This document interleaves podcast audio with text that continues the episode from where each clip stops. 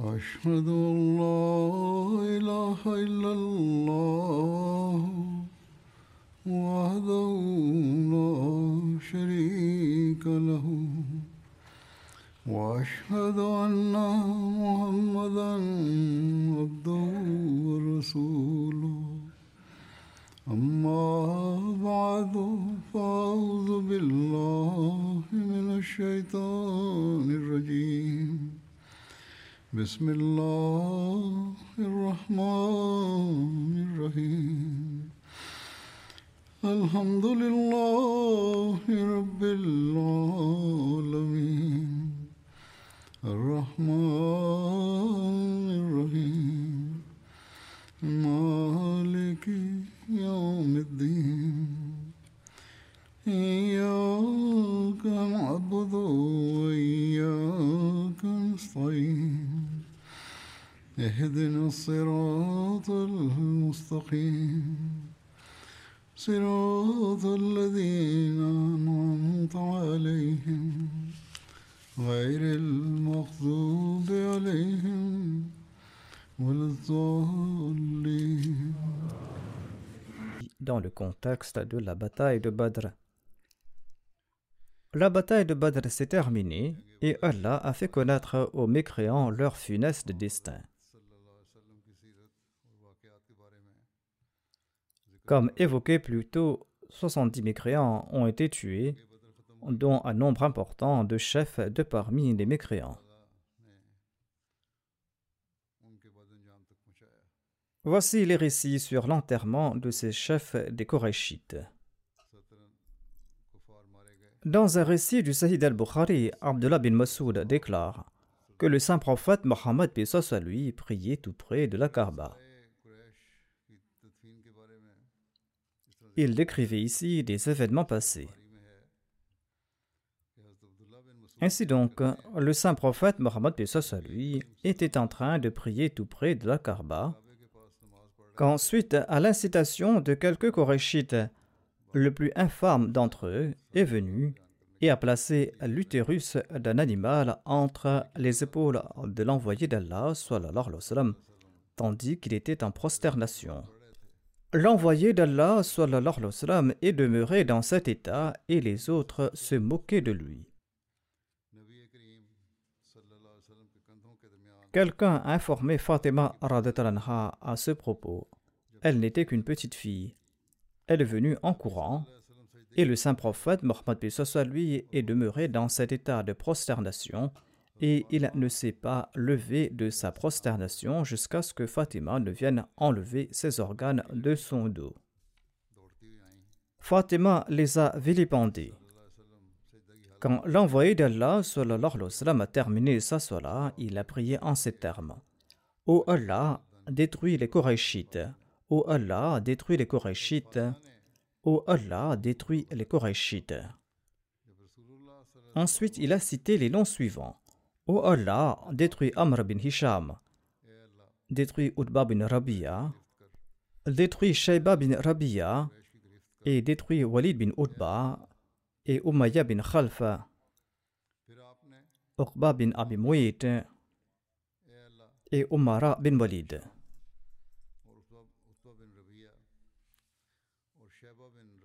Abdullah relate Par Allah, je les ai vus tous tués au cours de la bataille de Badr, c'est-à-dire ceux dont les noms avaient été évoqués par le saint prophète, paix à lui. Leurs cadavres ont été jetés dans une fosse.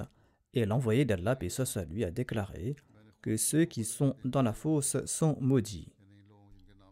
Selon diverses biographies, le saint prophète Mohammed lui a ordonné que les cadavres des mécréants soient transportés du lieu où ils ont été tués, et avant la bataille, il avait montré les endroits où ils seraient tués. Omar relate le saint prophète, paix soit lui, nous avait montré les lieux où les polythéistes connaîtraient la mort sur le champ de Badr. En montrant ces endroits, il disait Demain, Inshallah, tombera ici Udba bin Rabia, ici va mourir Shayba bin Rabia, ici va mourir Umayya bin Khalfa, et ici va mourir Abu Jahal bin Hisham, et ici mourra un tel. Le saint prophète Mohammed lui plaçait sa main bénie au sol et indiquait ces lieux. Ensuite, le lendemain, les cadavres de ceux qu'il avait évoqués se trouvaient exactement à l'endroit où il avait placé sa main.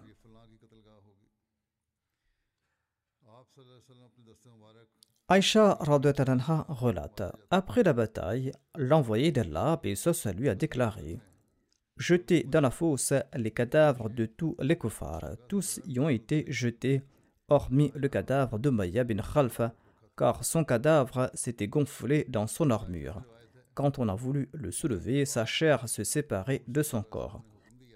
C'est pour cette raison qu'il a été couvert de terre et de pierre à l'endroit même où il était tombé. L'envoyé d'Allah, soit lui, a ordonné de jeter les cadavres des polythéistes dans la fosse. On a attrapé le cadavre d'Utba bin Rabia et on l'a jeté dans la fosse. Et l'envoyé d'Allah, soit lui, a vu du mécontentement sur le visage de son fils qui se nommait Abu Huzaifa. Abu Huzaifa qui était musulman. En effet, son père était mécréant. L'envoyé d'Allah, soit lui, a déclaré Ô Abu peut-être que tu t'attristes du sort de ton père. Abu Hudhaifa a répondu Non, ô envoyé d'Allah. Je n'ai pas de doute concernant mon père, et je n'ai pas de doute quant à la raison de sa mort. Mais je savais que mon père était quelqu'un d'avisé, il était bienveillant et honorable. Et je souhaitais quant à moi que ces nobles qualités allaient le guider vers l'islam. Et quand j'ai constaté le sort qu'il a connu, je me suis souvenu de son incroyance, quoique j'espérais qu'il allait embrasser l'islam. C'est ce point qui m'a attristé. L'envoyé d'Allah, paix à lui, a prié pour Abu Taifa et il l'a rassuré. Abu Talha Ansari rapporte que l'envoyé d'Allah sallallahu alayhi wa sallam, a ordonné que 24 hommes de parmi les chefs des Korachites soient jetés dans l'un des puits de Badr après la bataille.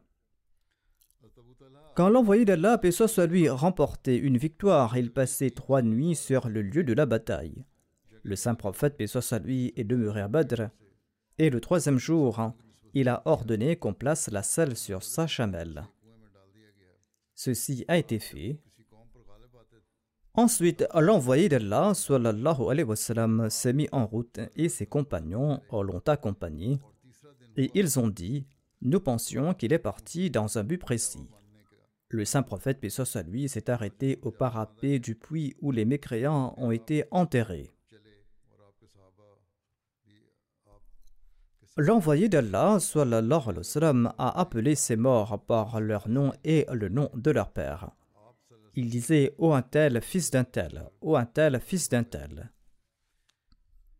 Aurais-tu été heureux d'avoir obéi à Allah et à son messager? La promesse de notre Seigneur s'est accomplie en notre faveur. Avez-vous acquis ce que votre Seigneur vous avait promis? Abu Dalha disait que Omar a demandé Ô messager d'Allah, pourquoi parlez-vous à ces cadavres? Ils sont déjà morts. Ils sont morts, ces gens-là. Le messager d'Allah a répondu Par celui qui détient la vie de Mohammed vous n'entendez pas plus que mes propos. Selon la biographie d'Ibn Hisham, le prophète d'Allah aurait déclaré Aux gens du puits, vous étiez de très mauvais parents de votre prophète. Vous m'avez renié et d'autres m'ont accepté. Vous m'avez chassé de chez moi et d'autres m'ont accueilli.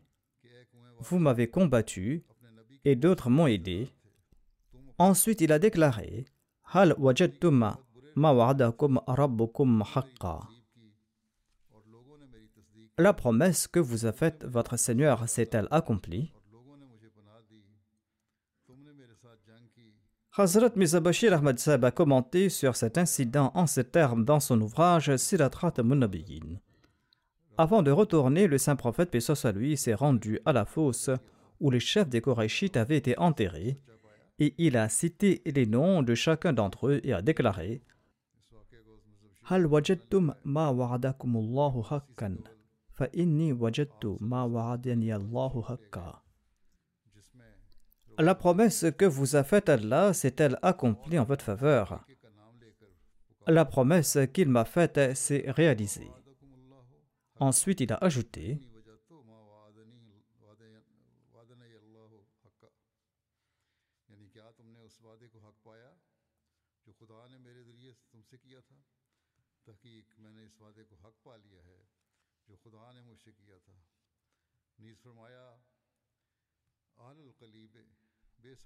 c'est-à-dire aux gens de la fosse.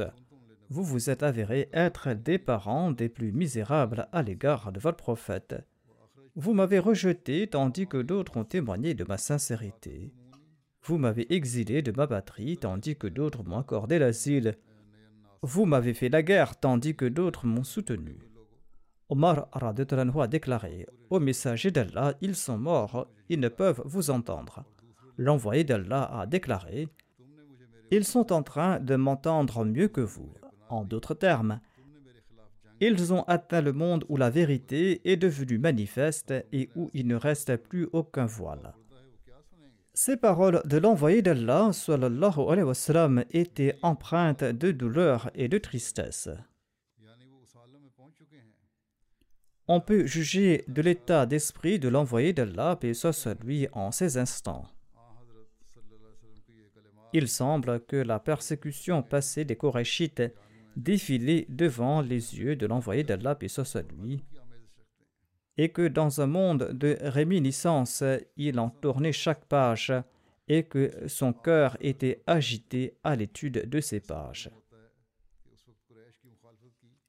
Ces paroles du saint prophète Mohammed lui sont également une preuve catégorique que la responsabilité du déclenchement de cette série de batailles reposait entièrement sur les mécréants de la Mecque, tout comme il ressort de ces paroles de l'envoyé d'Allah, et ce lui, dans lesquelles il disait Ô mon peuple, vous m'avez fait la guerre, tandis que d'autres m'ont soutenu.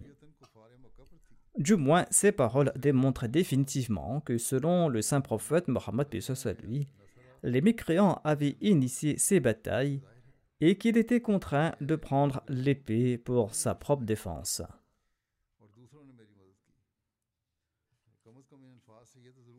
On trouve également mention des miracles accomplis par le saint prophète Mohammed à lui lors de cette bataille. L'un de ces événements est évoqué dans une des biographies. Ibn Ishaq relate que Okasha bin Mihsan a combattu avec son épée le jour de la bataille de Badr jusqu'à ce qu'elle se brise. Il s'est présenté au saint prophète Mohammed et celui-ci lui a offert un morceau de bois et il lui a dit Ô Okasha, combat les mécréants avec ceci. Okasha l'a pris dans sa main et l'a agité, et ce morceau de bois s'est transformé en épée qui était longue et dont le fer était très dur et était de couleur blanche. Il s'est battu avec cette épée jusqu'à ce qu'Allah accorde la victoire aux musulmans. Le narrateur rapporte que cette épée se nommait Aoun. Il s'est battu vaillamment avec cette épée lors des autres batailles jusqu'à ce qu'il tombe en martyr lors de la bataille contre Moussalema le menteur. On trouve également mention de l'effet miraculeux de la salive bénie du saint prophète Mohammed à lui et de sa main sainte. Abu Qatada rapporte qu'il a reçu un coup à l'œil le jour de la bataille de Badr et que son œil est sorti de son orbite et pendé sur son visage.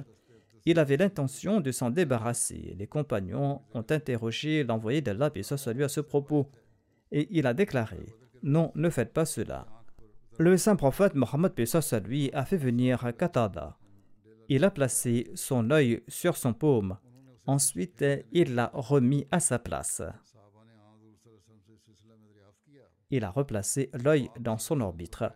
Qatada déclare qu'il ne se souvenait même pas qu'un de ses yeux avait été blessé. Son œil avait repris sa place et son œil était guéri, et il ne sentait même pas que cet œil était sorti de son orbite, voire cet œil était beaucoup plus beau que l'autre. Selon certains ouvrages, cet incident de guérison des yeux s'est déroulé lors de la bataille d'Uhud. Certains disent que cet incident a eu lieu lors de la bataille de la tranchée. En tout cas, c'était un miracle qui a été décrit dans le contexte de la bataille de Badr. Comment la nouvelle de la défaite des mécréants est-elle parvenue à la Mecque? Les polythéistes ont fui le champ de bataille de manière désorganisée et ils se sont tournés en direction de la Mecque tout paniqués. En raison de la honte, ils ne savaient même pas comment entrer à la Mecque. La toute première personne qui est parvenue à la Mecque avec la nouvelle de la défaite des Korachites était Haythman bin Iyas bin Abdullah. Par la suite, il s'était converti à l'islam. Les gens lui ont demandé quelles étaient les nouvelles au. Il a déclaré Utba bin Rabia, Shaiba bin Rabia, Abul Hakam bin Hisham, c'est-à-dire Abu Jahl, et Umayya bin Khalf et quelques autres chefs ont été tués. Quand il a commencé à compter les chefs des Korachites parmi les morts, le peuple ne lui a pas cru. Safwan bin Umayya, qui était assis dans le Hatim, dans l'enceinte semi-circulaire opposée à la face nord de la Kaaba, a entendu ses propos. Et il a dit que peut-être que cet individu est devenu fou. En guise de test, demandez-lui où se trouve Safwan bin Umayya. Il a demandé aux autres de lui poser cette question à son sujet. Les gens ont demandé à Haytham ce qui était arrivé à Safwan bin Umayya. Il a dit Regardez là-bas, il est assis dans le hatim, je ne suis pas fou, je vois tout. J'ai vu son père et son frère se faire tuer de mes propres yeux.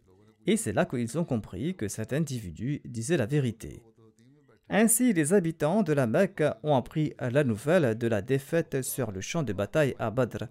Cela les a tant troublés qu'ils ont interdit de pleurer les morts parmi les Korachites, afin que les musulmans n'aient pas la chance de se réjouir de leur chagrin.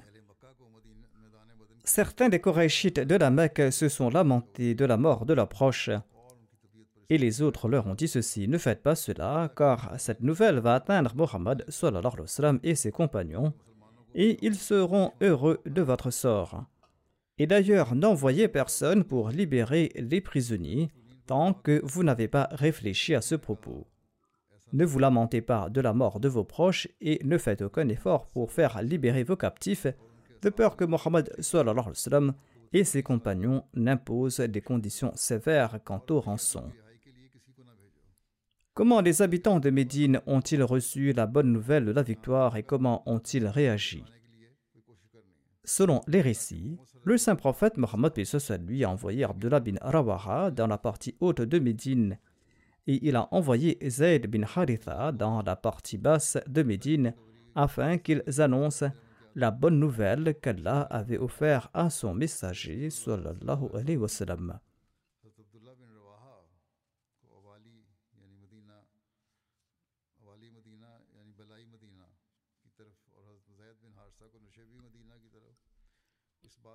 Uthama bin Zaid relate à ce propos. Cette nouvelle nous est parvenue lorsque nous avions nivelé le sol sur la tombe de Rukaya bint Rasoul l'épouse d'Uthman bin Affan. Elle était morte donc à Médine. Le saint prophète Mohammed à lui m'avait également laissé avec Uthman pour que nous puissions nous occuper de Ruqayya. Oussama bin Zaid déclare Je suis venu voir mon père Zaid bin Haritha quand les gens l'entouraient. Il disait qu'Utba bin Rabia, que Shaiba bin Rabia, qu'Abu Jahal bin Hisham, que Zamma bin Aswad, qu'Abu Bakhtari, que Al-As bin Hisham, que Umayya bin Khalaf, ainsi que Nubay et Munabbi, les deux fils de Hajjaj, ont tous été tués. Or, à Médine, les hypocrites et les juifs répandaient la rumeur que les musulmans ont été vaincus à plat de couture sur le champ de bataille de Badr et que l'envoyé d'Allah, puis lui, avait été tué. min ainsi donc, Zayd est entré à Médine sur la chamelle de l'envoyé d'Allah quand ces rumeurs faisaient rage à Médine. Sur ce, les Juifs et les hypocrites ont ajouté de plus belle en disant que Mohammed avait été tué et que Zayd venait sur son chameau. Quand Zayd a informé les Médinois qu'Utba, Shaiba, Jahal et Umayya ont été tués, les hypocrites ont demandé comment cela était possible. Il semble, disait-il, que Zayd avait perdu la tête en raison de la défaite des musulmans et en raison de la mort du saint prophète Mohammed à lui, et c'est pour cette raison qu'il tenait de tels propos. La réaction des mécréants de la Mecque était similaire à celle des hypocrites et des juifs à Médine. Outhama bin Zayd déclare J'entendais tous ces propos à Médine, c'est pourquoi j'ai pris mon père en aparté et je lui ai demandé Ô oh mon père, est-ce que ce que vous dites est la vérité? Il a répondu Ô oh mon cher fils, c'est ce qui s'est passé. Et je dis la vérité. Dès que les habitants de Médine ont obtenu cette information, ils se sont rassemblés pour rendre hommage à la caravane victorieuse du saint prophète Mohammed lui. Les musulmans étaient heureux de ce triomphe. Ils attendaient avec impatience le retour du saint prophète Mohammed lui. Tous les musulmans n'ont pas participé à cette bataille, car personne ne pensait qu'ils allaient livrer bataille en quittant Médine. En apprenant l'arrivée du saint prophète Mohammed à lui, certains musulmans sont sortis hors de Médine pour l'accueillir. Et ils ont rencontré l'envoyé d'Allah, lui, à Rauha. Leur bonheur était palpable. Ils ont commencé à le féliciter pour sa victoire sur les mécréants. Ensuite, le messager d'Allah, à lui, est retourné à Médine, et là-bas, tous les musulmans l'ont accueilli. Voici les détails sur le butin recueilli lors de cette bataille. Les musulmans ont obtenu 150 chameaux et 10 chevaux suite à cette victoire. En sus de cela, ils ont collecté toutes sortes de marchandises. Il y avait des armes, des vêtements, du cuir teint de différentes couleurs et de la laine, autant de marchandises qu'avaient apporté les polythéistes pour leur commerce le saint prophète, Pesos à lui, a gardé sa part égale à la part des compagnons. Suite à cette bataille, les compagnons ont offert une épée au saint prophète Mohammed Pesos à lui. L'envoyé d'Allah a aussi reçu un chameau qui appartenait à Abu Jahal. Ce chameau avait un anneau d'argent au nez. Cette épée et ce chameau ont reçu une importance particulière dans les biographies. Cette épée mentionnée ci-dessus était nommée Zulfiqar. Son propriétaire était un polythéiste du nom d'As al-Munabbi bin Hajjaj. Il avait été tué à Badr. Selon certains récits, cette épée appartenait à Abu Jahal. L'envoyé d'Allah, et soit lui, a gardé le nom Zulfiqar. Cette épée était nommée Zulfiqar parce qu'elle possédait des dents ou des lignes gravées. On dit aussi que le saint prophète Mohammed lui ne s'est jamais séparé de cette épée. Le saint prophète Mohammed lui a gardé cette épée avec lui lors de ses batailles. Et après le décès du saint prophète Mohammed à lui, cette épée était en possession des califes abbassides. De même, le chameau d'Abu Jahal que le saint prophète Mohammed lui a reçu comme butin lors de la bataille de Badr est demeuré avec lui, jusqu'à ce qu'il l'offrit en sacrifice à l'occasion du traité de Hudaybiyah.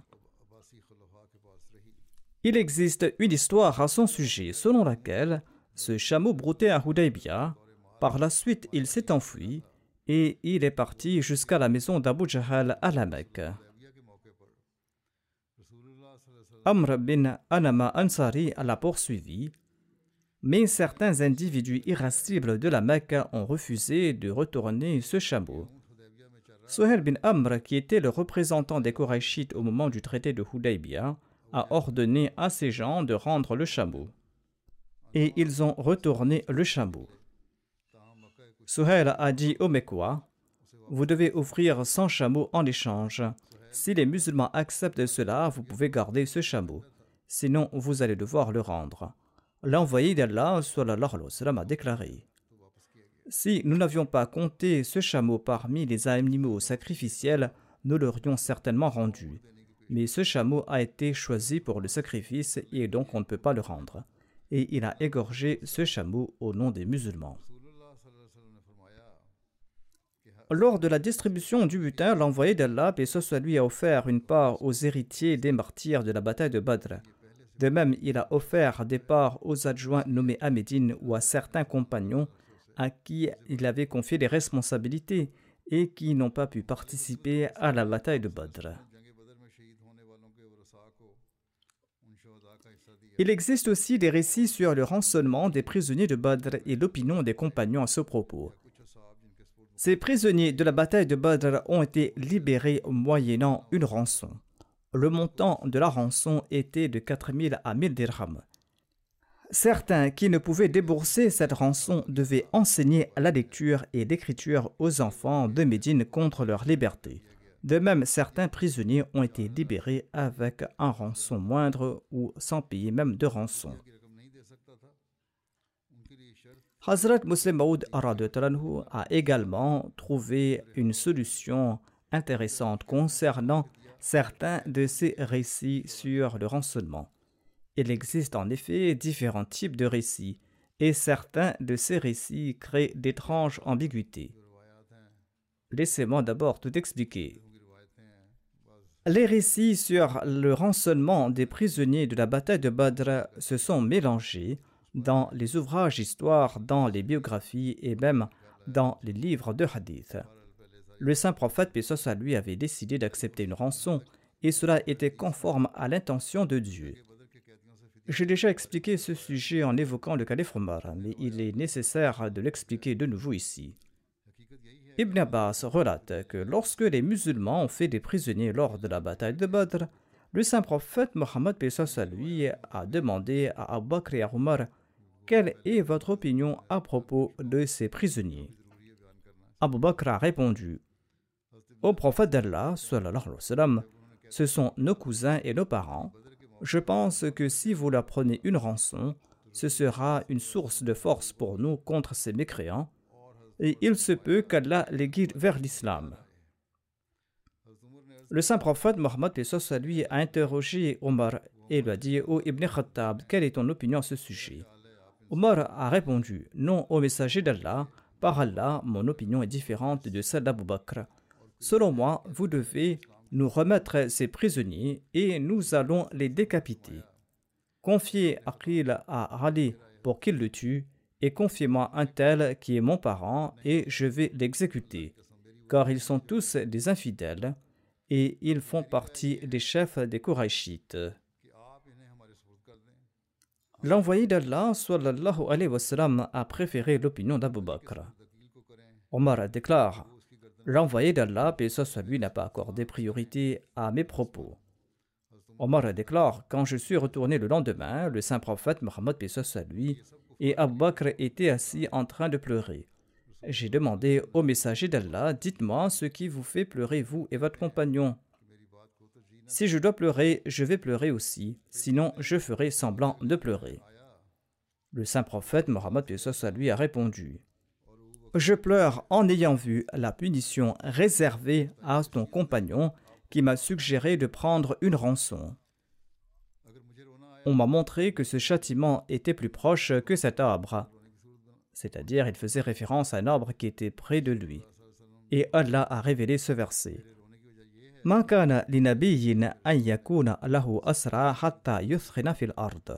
C'est-à-dire, il ne sait pas un prophète qu'il est décaptif avant qu'il n'ait pris part à une bataille régulière dans le pays. Deux versets plus loin, il est dit c'est-à-dire mangez donc ce qui est licite et bon de ce que vous avez gagné comme butin. C'est-à-dire qu'Allah a rendu licite le butin. Ce récit est tiré du recueil de Muslim. Les propos au début de ce hadith, notamment que l'envoyé d'Allah, paix soit lui, et Abu Bakr pleuraient, et les versets coraniques cités rendent ambigu tout le récit. En tout cas, la majorité des compilateurs de recueils d'histoire et de sira ont relaté ce hadith en le considérant authentique. Il semblerait, selon eux, qu'Allah était en colère contre la décision de prendre une rançon des prisonniers de la bataille de Badr, et qu'Allah appréciait l'opinion de Omar. Et d'ailleurs, les biographes de Omar consignent un chapitre séparé dans lequel il évoque les injonctions coraniques révélées suite à l'opinion de Omar.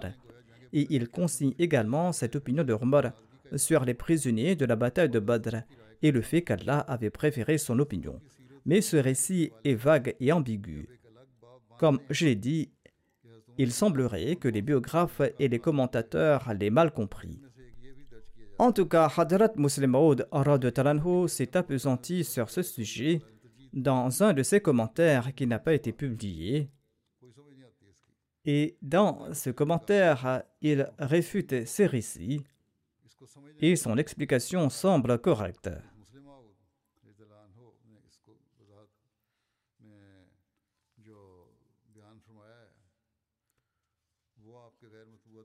Il semble qu'on ait fabriqué ce hadith afin d'élever le statut de Omar Talanhu, ou que l'incident soit vrai, mais qu'ils n'ont pas compris le sens de cet incident.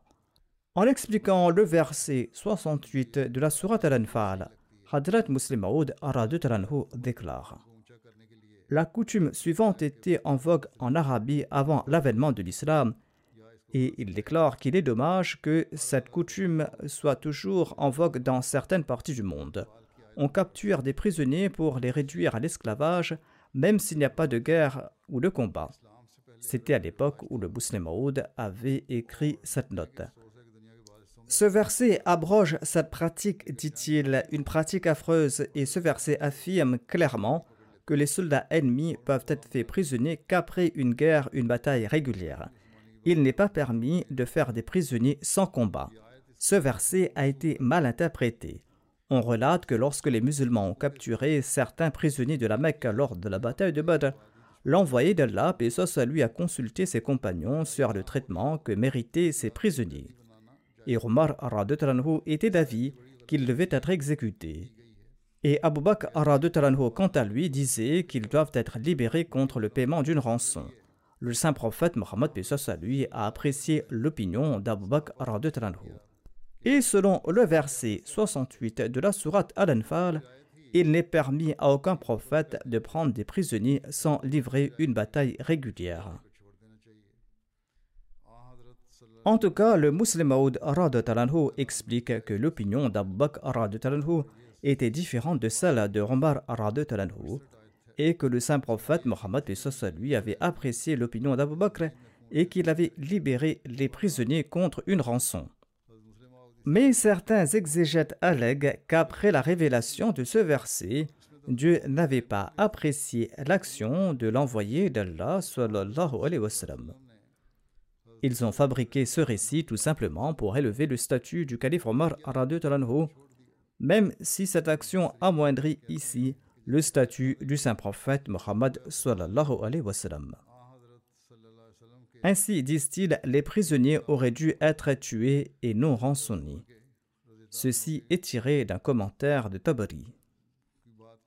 Le musulman Maud explique que cette interprétation est erronée. De prime abord, Dieu n'avait pas émis d'ordre interdisant la libération de prisonniers contre rançon. Ainsi donc, le saint prophète Mohammed lui ne pouvait être blâmé pour avoir accepté les rançons. Deuxièmement, l'envoyé d'Allah, ce soit lui, avait auparavant accepté la rançon de deux hommes à Nakhla et il les avait libérés. Et Allah n'a pas réprouvé cet acte de sa part. Troisièmement, deux versets plus loin, Dieu a rendu la consommation des butins licites et purs pour les musulmans. Personne n'aurait pu imaginer que Dieu a réprouvé le fait qu'il accepte ces rançons. Ainsi, Dieu a rendu légitime et pur l'argent qu'il a gagné. L'interprétation de ces exégètes est donc fausse. L'interprétation correcte est que ce verset énonce une règle générale selon laquelle les prisonniers ne peuvent être capturés que s'il y a une bataille régulière et quand l'ennemi est vaincu suite à de violents assauts. Cela n'a aucun lien avec l'opinion de Omar qui suggérait de ne pas accepter des rançons. Alama l'imam Razi parmi les exégètes et Alama Shibli al-Numani, le biographe renommé, sont parmi les commentateurs du Saint-Coran qui partagent la même position énoncée par le Muslim Maud Hazrat Mirza Bashir Ahmad Sab explique Lorsque le saint prophète, paix soit lui, est retourné à Médine, il a demandé conseil sur le sort des prisonniers. La pratique générale en Arabie était d'exécuter les prisonniers ou d'en faire des esclaves permanents. Or, le saint prophète Mohammed lui était opposé à ces mesures dures. Et de plus, jusqu'alors, aucune injonction divine n'a été révélée à ce propos. Abu Bakr a déclaré À mon avis, ils doivent être libérés contre rançon. Car après tout, ce sont nos frères et nos parents. Qui sait si demain des fidèles de l'islam naîtront parmi eux Cependant, Omar s'est opposé à ce point de vue. Et il a déclaré Il ne doit pas y avoir de considération de parenté en matière de religion, ce sont des personnes qui méritent d'être exécutées en raison de leurs actions. Selon moi, ils doivent tous être exécutés. En fait, les musulmans doivent exécuter leurs proches respectifs de leur propre main. En raison de sa nature miséricordieuse, le saint prophète Mohammed à lui a approuvé l'avis d'Abu Bakr Il a donc émis un ordre contre l'exécution des prisonniers et a ordonné de libérer les idolâtres qui paieront leur rançon. Par la suite, une injonction divine a été révélée à ce propos. Dès lors qu'un commandement divin a été révélé sur le paiement des rançons, tout comme l'a expliqué le deuxième calife, cela paraîtra étrange d'utiliser ce hadith comme base pour justifier les pleurs du saint prophète Mohammed et d'Abu Bakr En tout cas, Hazrat Mizabashir Ahmad Sab explique À cet effet, une rançon de 1000 à 4000 dirhams a été fixée pour chaque individu en fonction de ses moyens et de cette manière tous les prisonniers ont été libérés. Inch'Allah, je présenterai le reste à l'avenir. Après la prière de Juma, je vais diriger les prières funéraires de deux personnes en absence de leur dépouille. Le premier décédé se nomme Rana Abdul Hamid Khan Sahib Kadgari, qui était missionnaire et qui servait comme Naib Nazim Umal du Waqf Jadid au Pakistan. Il est décédé récemment à l'âge de 70 ans. Inna lillahi wa inna ilayhi rajoun. Par la grâce d'Allah, il était moussi. Son père se nommait Chaudhry Abdulatif Khan Sahib Kadgari et sa mère se nommait Ummelatif Sahiba. Son père était également Waqf Zindagi. Il était un travailleur de la Jamaat. La famille d'Abdul Hamid Khan Sahib Kadgari a connu l'Ahmadiyya grâce à Chaudhry Abdulmanan Khan Sahib Kadgari, son grand-père, et grâce à Chaudhry Abdul Salam Khan Sahib Kadgari, le frère aîné de son grand-père. Ils ont eu le privilège de prêter allégeance au Messie premier l'Islam en décembre 1903. Abdul Hamid Khan Saheb le défunt a commencé ses services en tant que missionnaire en mai 1979 et il a servi en différents lieux, tant au Pakistan qu'à l'étranger.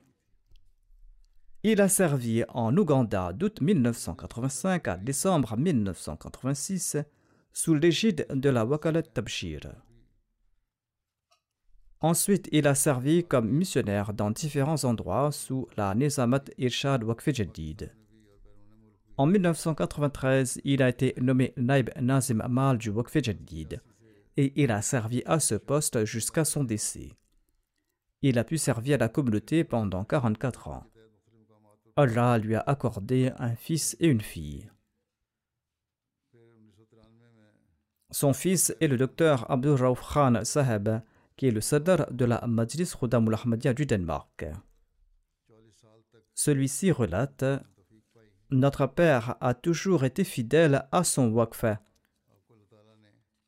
Il était en Ouganda et il est retourné précocement parce que les rebelles avaient renversé le gouvernement et ils avaient expulsé les étrangers.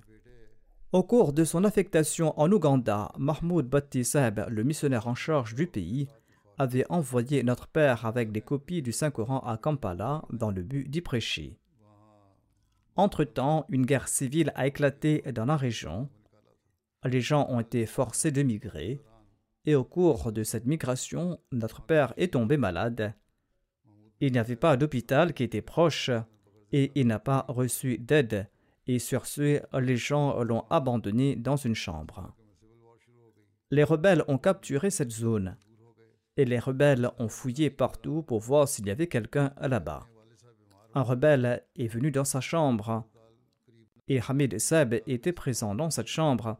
Il était allongé et les rebelles l'ont abandonné en croyant qu'il était mort. Son fils ajoute Mon père racontait qu'il était allongé sous la fenêtre et que les balles traversaient la fenêtre et frappaient le mur en face.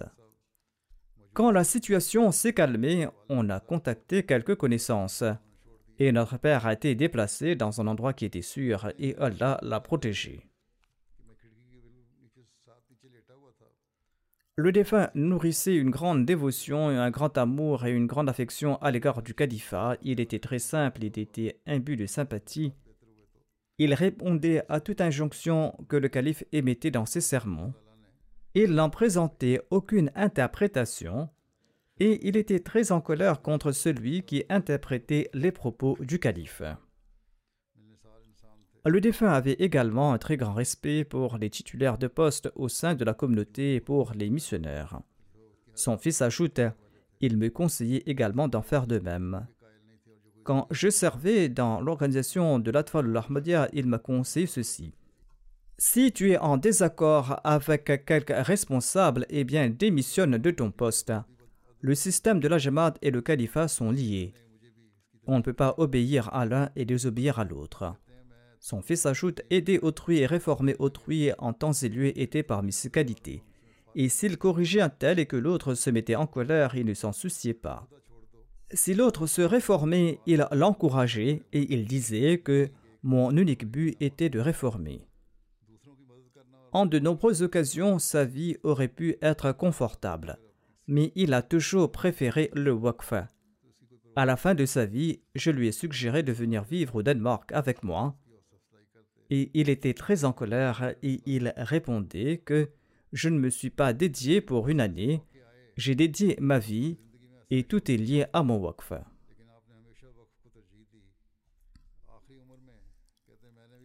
Sa fille Hafiza Hassana déclare Mon père était très gentil, hospitalier, il craignait Dieu. Il était un trésor de prière. L'une de ses grandes qualités était sa foi et sa confiance en la personne de Dieu et son amour pour le califat était sa deuxième grande qualité. Il avait un amour particulier pour le califat, un amour qui dépassait celui qu'il nourrissait à l'égard de toute autre relation. À tout moment, sa pensée et le début et la fin de ses propos étaient d'exhorter à l'amour pour le califat. Sa fille ajoute Il venait ici de temps en temps au Royaume-Uni, et quand parfois j'étais submergé par mes émotions, et que je m'exprimais à cet égard, il disait que toutes les relations en ce monde sont éphémères. Il faudra maintenir une relation solide uniquement avec Dieu. Tous les parents vont nous abandonner, et Dieu est la seule personne qui demeure et qui est éternelle et qui n'abandonne jamais. Ensuite, il me conseillait de maintenir une bonne relation avec le califat. Il était très simple et il disait toujours Je suis un Wakfi Zindagi, toute ma vie est dédiée pour la cause de Dieu et il a exprimé son désir de respecter son waqf jusqu'à la fin. Hafiz Khalid Iftikhar Sahib Nazim Mal du Jadid déclare J'ai eu l'occasion de travailler avec Abdul Hamid Khan Sahib pendant environ 20 ans. Et il s'est toujours comporté comme un véritable Waqf Zindagi. Il était beaucoup plus âgé que moi et beaucoup plus expérimenté, mais en raison de son obéissance au califat et en raison du respect du système de la Jamaat, il n'a jamais laissé transparaître son ancienneté. Hafiz Khalid Iftikhar était donc l'adjoint du défunt. Il ajoute il travaillait de manière désintéressée et il avait une très bonne façon d'expliquer l'importance des sacrifices et de motiver les gens pour les contributions, il expliquait aux nouveaux travailleurs, aux missionnaires et aux mollemines comment travailler avec sagesse. Il s'est acquitté de ses devoirs avec une obéissance totale, il était quelqu'un de très bien avisé. Il était certes circonspect et désintéressé, mais le département Jadid a tiré grand profit de ses 30 ans de service dans ce département. Ces dernières années, parfois, sa santé se détériorait et ses enfants étaient à l'étranger, et si quelqu'un lui disait de se rendre chez un de ses enfants, tout ému, le défunt répondait que j'ai dédié ma vie et je servirai jusqu'à mon dernier souffle. Allah lui a accordé la possibilité de tenir sa promesse jusqu'à la fin.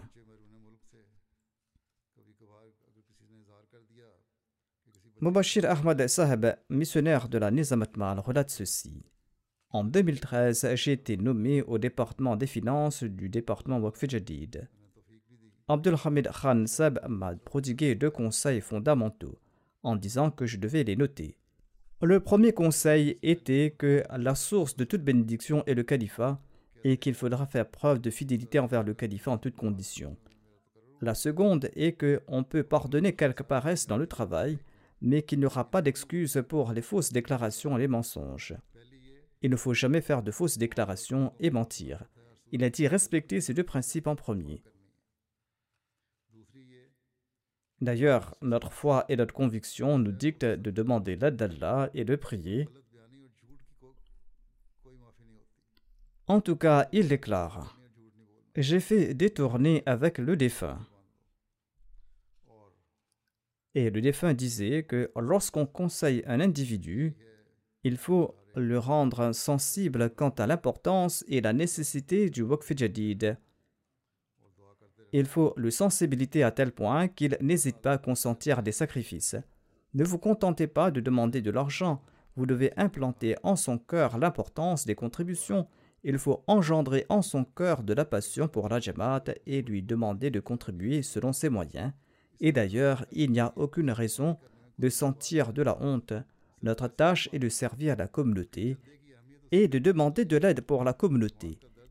Il était très vigilant quant aux finances de la Jamaat et il disait que les sommes sont récoltées des membres de la communauté et que nous ne devons pas faire d'extravagance concernant les dépenses. Il faudra prendre le strict nécessaire mais ne pas dépenser plus que ce dont on a besoin. Il disait que j'ai dit à mon fils que tu es mon fils tant que tu es fidèle à la Jamaat. Sinon, je n'ai pas de relation avec toi et je n'ai aucune demande à te faire. Qu'Allah lui accorde son pardon et sa miséricorde et qu'il élève son rang et que ses enfants puissent perpétuer ses bonnes œuvres.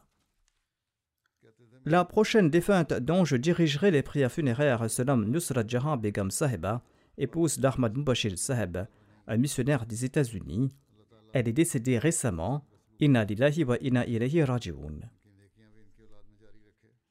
La défunte avait émigré aux États-Unis en 1972 avec son mari Mubashir Seb et ses trois enfants. Ils se sont installés à Washington.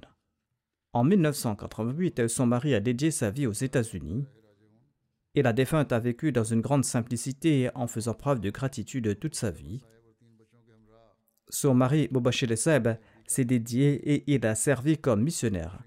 Et la défunte a vécu avec lui dans une grande simplicité et en faisant preuve de gratitude. Par la grâce d'Allah, la défunte était Moussia. Elle contribuait généreusement dans tous les fonds de la Jamaat et elle avait un grand amour pour le califat. De 1977 à 2007, elle a servi en différentes capacités au sein de la Lajna Imaïla. Elle a servi en tant que vice-présidente locale, en tant que présidente locale et régionale.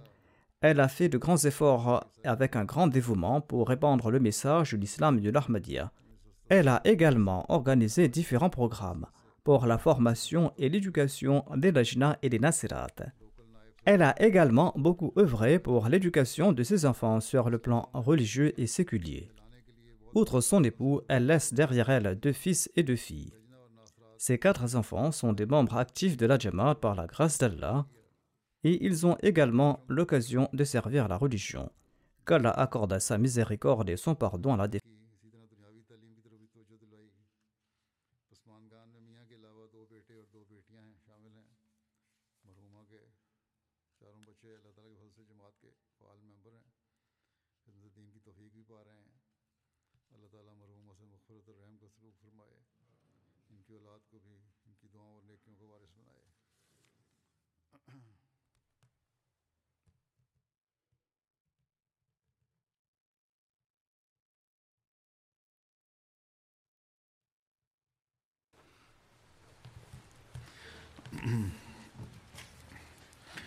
الحمد لله الحمد لله نحمده ونستعينه ونستغفره ونؤمن به ونتوكل عليه ونعوذ بالله من شرور أنفسنا ومن سيئات أعمالنا.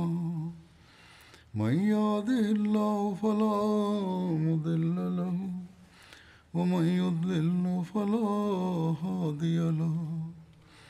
ونشهد أن لا إله إلا الله ونشهد أن محمدا عبده ورسوله. عباد الله رحمكم الله. إن الله يأمر بالعدل والإحسان وإيتاء ذي القربى وينهى عن الفحشاء والمنكر والبغي يعظكم لعلكم تذكرون اذكروا الله يذكركم وادعوه يستجب لكم ولذكر الله أكبر.